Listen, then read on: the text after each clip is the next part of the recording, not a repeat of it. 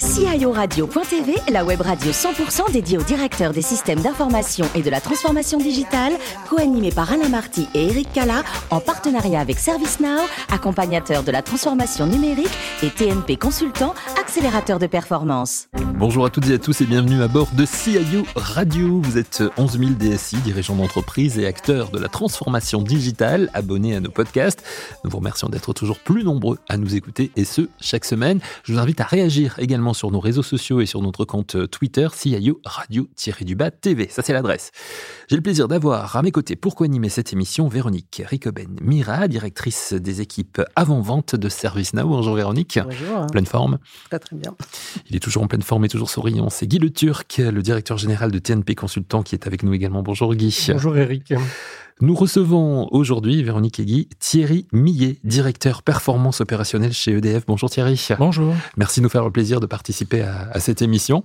On va parler d'EDF dans, dans, un instant, mais un petit mot sur votre parcours, si vous le voulez bien, pour, euh, pour commencer. Vous êtes né le 4 octobre 1963. Très bonne année hein, pour euh, beaucoup de gens sympas sont nés cette année-là. Ah bah, je dis pas ça parce que moi aussi, à Bagneux. Vous avez fait un DEA à, Montpellier dans le domaine de l'intelligence artificielle. On découvre hein, le secteur à ce moment-là. On est quoi dans les années 80, début années 90.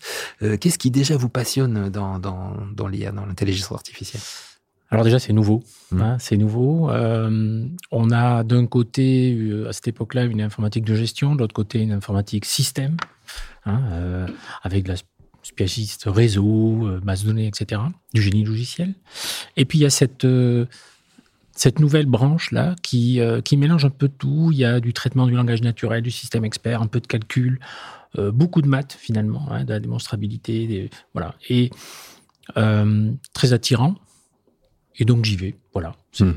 un petit peu comme ça que ça s'est passé. Hein un hasard. Et vous commencez votre carrière professionnelle alors dans une société de, de services, hein, je crois, mais, mais rapidement, vous vient l'envie de, de, monter votre, votre propre boîte, c'est ça? Oui, c'est ça. En fait, euh, euh j'ai découvert ce qu'était euh, finalement la transmission, alors je veux dire du savoir, c'est un petit peu pompeux, mais en tout cas du, du savoir-faire, en tout cas, euh, sur un certain nombre de technologies. Moi, j'étais très C, C++, UML, ces techniques-là. Et donc, avec un collègue, on décide de monter une petite entreprise qui est resté assez modeste, hein, 5-6 personnes. Et, et j'ai découvert grâce à cela ce qu'était l'informatique des grandes entreprises, puisque en tant que formateur, sous-traitant pour des grands de la formation ou pour des grands noms aussi de l'IT, euh, on allait assurer des formations un peu partout en France. Hein. Alors on faisait euh, les tags de l'USNAC et puis le lendemain on était à Mulhouse. Donc c'était assez... Euh, assez exigeant, euh, mais très intéressant puisque euh, j'ai pu travailler avec des équipes, euh, les équipes de Bouygues, tous les, toutes les équipes informatiques des préfectures, par exemple, d'accord? Donc des univers tout à fait différents, des questions différentes. Et oui, vraiment, ça, ça m'a, ça m'a boosté. Et, et, je me suis dit à un moment donné, j'ai quand même envie d'intégrer une, une entreprise comme ça avec des beaux projets. Voilà. C'est ce que vous avez fait. Hein. C'est ce que j'ai fait. Juste après, il y a eu Softeam d'abord. Softeam. Et ensuite Manpower. Voilà, où, là, votre carrière prend une dimension internationale. Hein. Oui, ça. Euh, en fait, euh, bon, j'ai toujours aimé changer euh, d'activité au bout d'un certain temps par ce plaisir d'essayer de nouveaux postes, de nouvelles, de nouvelles expériences. Et on me propose de, partir à Milwaukee pour diriger l'architecture groupe et également toute la partie infrastructure, donc c'est-à-dire un petit bout de la production informatique finalement du groupe. Et là, je pars avec d'un côté le Japon, de l'autre côté l'Amérique du Sud, et puis au nord tous les pays nordiques. Et je me retrouve dans ce balai incessant entre l'avion, les équipes, des projets de transformation. Alors ce sont des projets assez classiques à l'époque, hein. c'est plutôt de la consolidation, euh, de la création de data centers, euh, de l'harmonisation, hein, beaucoup, euh, sur tous ces périmètres-là. Donc extrêmement intéressant, multiculturel. Et je découvre des produits qui ne sont pas encore en France et qui arriveront. Hein tous ces produits d'optimisation de réseau, euh, euh, Skype par exemple, hein, ça, ça, ça, peut faire sourire aujourd'hui, mais mmh. je passais mon temps en téléconférence alors que certains vous disent grâce au Covid, j'ai découvert ce que c'était. Oui, ben moi ça fait déjà 25 ans en fait, mais je dis pas ça pour. Euh, c'est extrêmement étonnant, hein, voilà et riche de cette belle expérience, EDF vient vous chercher oui. en juillet 2018. Alors là, avec une mission très très précise. Je le disais, vous êtes directeur performance opérationnelle chez EDF, donc la, DPO. Vous avez créé cette DPO, c'est ça? C'est ça. En fait, euh, l'informatique d'EDF est composée d'un très gros opérateur, un peu plus de 1600 personnes internes et euh, au moins autant de prestataires, qui est véritablement l'opérateur pour euh, les infrastructures, les applications, euh, les data centers, etc. Et, on a en face de nous l'ensemble des métiers et des filiales de l'EDF. C'était extrêmement complexe. On arrive à un niveau de, rapidité dans l'exécution qui est demandé, des conflits. Hein. Quand on a une centrale nucléaire qui a une opération à faire, ben, on avait planifié quelque chose, mais on peut pas le faire. Sauf que le week-end d'après, c'est un autre métier qui lui veut faire quelque chose. Donc c'est un petit peu la limite de ce modèle de euh, de mutualisation, hein, finalement, mais en même temps, c'est un bon modèle. Donc, comment trouver là-dedans euh, de l'amélioration? Donc, je crée une DPO, qui est une, structure d'un peu plus d'une centaine de personnes, où on va travailler sur les processus, sur la sûreté de fonctionnement. Alors là, je pique l'idée à mes collègues du nucléaire. Euh, l'homologation, je pique l'idée aux, gens de l'ANSI en disant, mais l'homologation, ça n'est pas que de la cyber, c'est aussi euh, de l'homologation de projet, de structure. Et puis, j'ai une équipe RSSI, des architectes, des directeurs de programme. Et donc, on crée l'avenir et en même temps, on s'assure que tout ce qui tourne, tout ce qui avance, les projets, j'ai un PM Office également, euh, est, fait dans une logique de euh, d'amélioration, ce qui fait que toute cette équipe de, de, la DSIT est sur un rythme de progrès. Chaque équipe, chaque métier, chaque communauté de mission euh, a son propre rythme. Et en fait, on anime ça. Voilà, 110 personnes animent ce travail.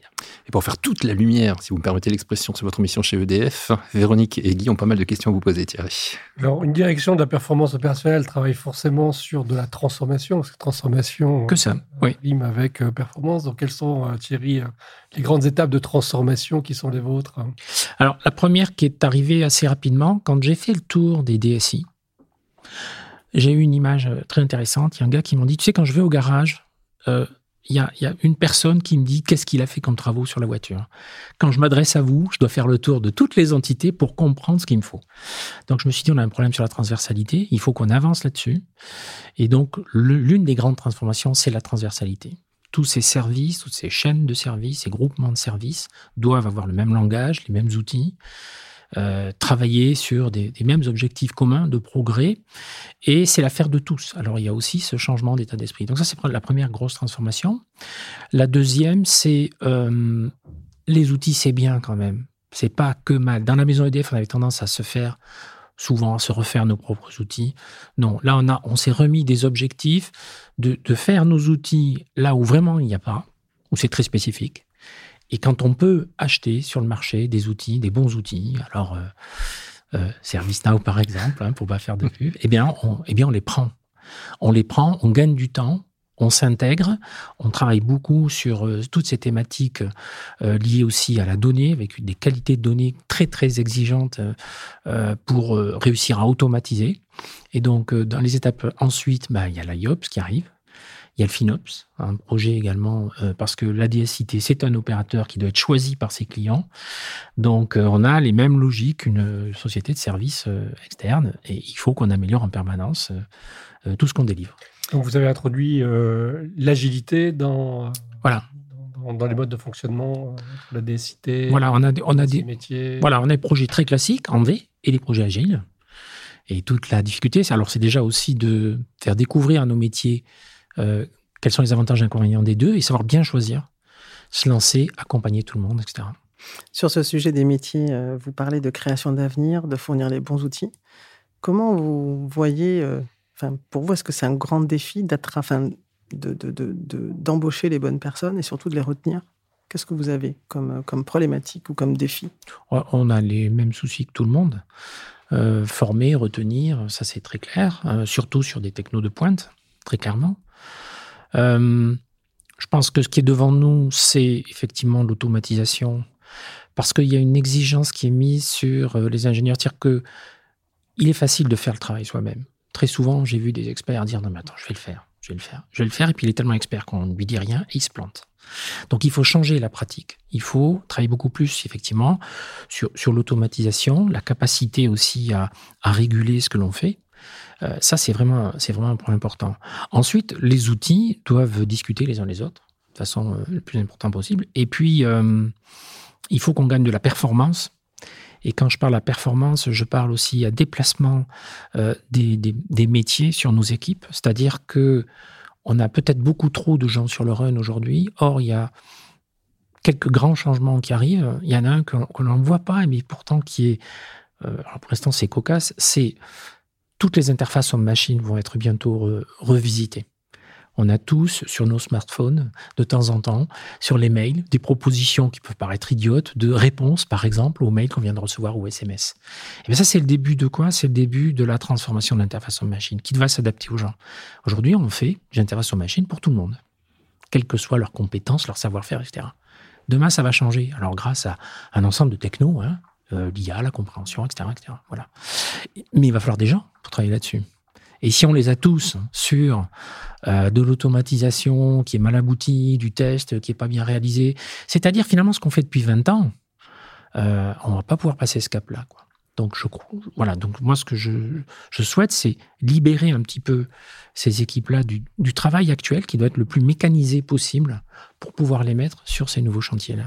Alors est-ce que à la performance euh, opérationnelle ou la performance économique euh, vous associez la performance responsable, la performance euh, green, environnementale? Alors, euh, chez EDF. Oui, oui. Alors c'est un concept très fort. A qui sont très en avance. Moi, je suis vraiment assez épaté, hein, puisque certains nous disent oh, je suis capable pour tel actif de dire si derrière l'électricité est green, etc. Bon, peut-être un peu ambitieux, mais c'est un vrai chantier. Et, nous avons euh, des data centers sur lesquels on travaille beaucoup justement pour euh, avancer. Ça va être un travail assez long, je pense, parce que c'est vraiment tout l'écosystème hein, qu'il faut transformer. Et, demain, il faudra qu'on soit green avec toute notre chaîne logistique là-dessus, euh, toute notre chaîne de production, et puis en même temps qu'on reste performant. Ouais. Hum, Véronique. Moi, je reviendrai sur le sujet création de l'avenir. Vous, vous voyez comment justement l'évolution de ces métiers dans l'IT je pense que pendant longtemps, on a mis à disposition des personnes faire des travaux répétitifs et on a beaucoup travaillé à automatiser les autres métiers. Et, je crois que maintenant, il est temps, sur des métiers euh, de production logicielle, on aille un peu plus loin. Il euh, y, a un développement qui est très intéressant avec le DevSecOps aujourd'hui. Le DevSecOps va grignoter progressivement du travail de, mise en production, d'exploitation, et on, on voit bien que là, la, la, ligne va se déplacer beaucoup plus là-dessus. Euh, les concepteurs vont travailler beaucoup plus à créer de nouveaux systèmes qu'à développer finalement des automatismes sur des templates, etc. Hein, voilà le changement. Le, et puis, et puis l'autre partie, ce sont ces nouveaux métiers. Effectivement, je pense, je pense effectivement à l'interface homme-machine et sans doute aussi à une forme d'intelligence entre les outils, puisqu'aujourd'hui les outils sont essentiellement reliés par des bus, euh, synchrones, asynchrones, assez bêtes, et ce sont les mêmes qui sont là depuis euh, les années 80, hein, finalement. Et, je crois qu'on va devoir introduire de l'agilité dans les outils. Il va falloir donc réfléchir. Donc des architectes, mm. hein, euh, des gens qui comprennent beaucoup mieux qu'est-ce qu'on peut faire avec les datas qui sont en train de circuler partout. Donc, euh, euh, les champions des, des tours de contrôle, j'allais dire tableau de bord, mais non, pas tableau de bord, des tours de contrôle. Hein. D'accord Un peu comme si on a un système urbanisé devant et qu'on voit circuler la data et, et qu'on sait mieux la traiter et résorber en continu pendant que le système fonctionne. Tout cela.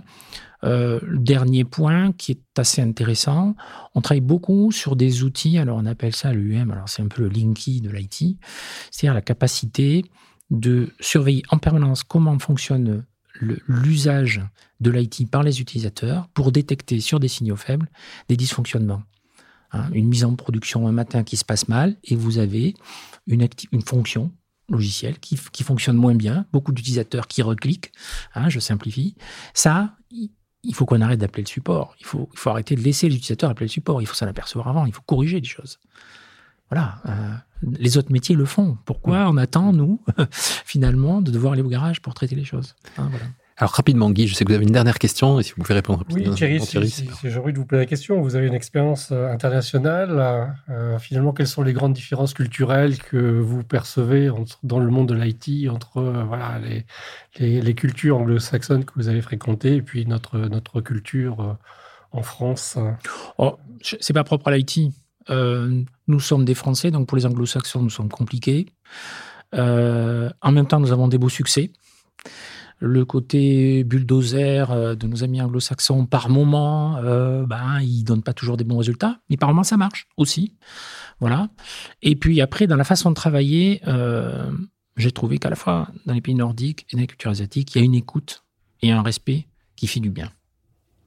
Et votre expérience euh, n'est pas que, enfin, votre expérience internationale n'est pas que professionnelle, hein, cher Thierry puisque votre épouse est vénitienne hein, et vous avez deux filles, dont une vit à Séoul et l'autre à Londres. Hein, donc c'est ça. donc euh, les voyages, ça fait partie de, votre vie. Mais vous, vous avez une vraie passion qui est l'écriture. Et, un premier roman qui, qui est déjà paru, qui s'appelle Nara. Ça parle de quoi? Ça parle d'une jeune fille qui découvre euh, la vie. Elle est dans à la fois geek et puis elle est dans l'univers politique. Hein, euh, et, voilà. Et donc euh, l'impact des réseaux sociaux, la, manipulation des gens, euh, voilà. Et ça se situe dans. Ben, ça se passe en 2022-2024. J'ai écrit ça il y a un peu plus de deux ans et demi. Ouais. Avec quelques prédictions qui finalement sont à peu près là, bon, par la guerre en Ukraine évidemment. Mmh. Mais enfin, il y avait ce côté intéressant, effectivement, ce qu'on a découvert sur Facebook, sur tout ça. J'invente rien. Mmh.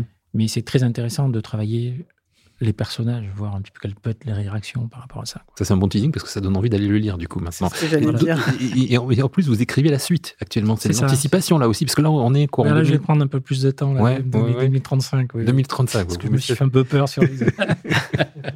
Hâte de vous lire. Donc, le premier roman, donc Nara, tout simplement, N-A-R-A. Hein. voilà, pour les, les, auditeurs qui, qui sont intéressés. faire de la pub. bah, vous êtes là pour ça aussi, donc c'est bien, on en profite. Merci, cher Thierry, d'avoir participé à cette émission. Merci, Véronique. Merci Guy. On se retrouve la semaine prochaine. C'est la fin de ce numéro de CIO Radio. Vous pouvez retrouver également toute notre actualité sur nos comptes Twitter et LinkedIn. Et mercredi prochain à 14h précise, on accueillera un nouvel invité. Encore merci Thierry. L'invité de la semaine de CIO Radio.tv, une production B2B Radio.tv en partenariat avec ServiceNow, accompagnateur de la transformation numérique et TNP Consultant, accélérateur de performance.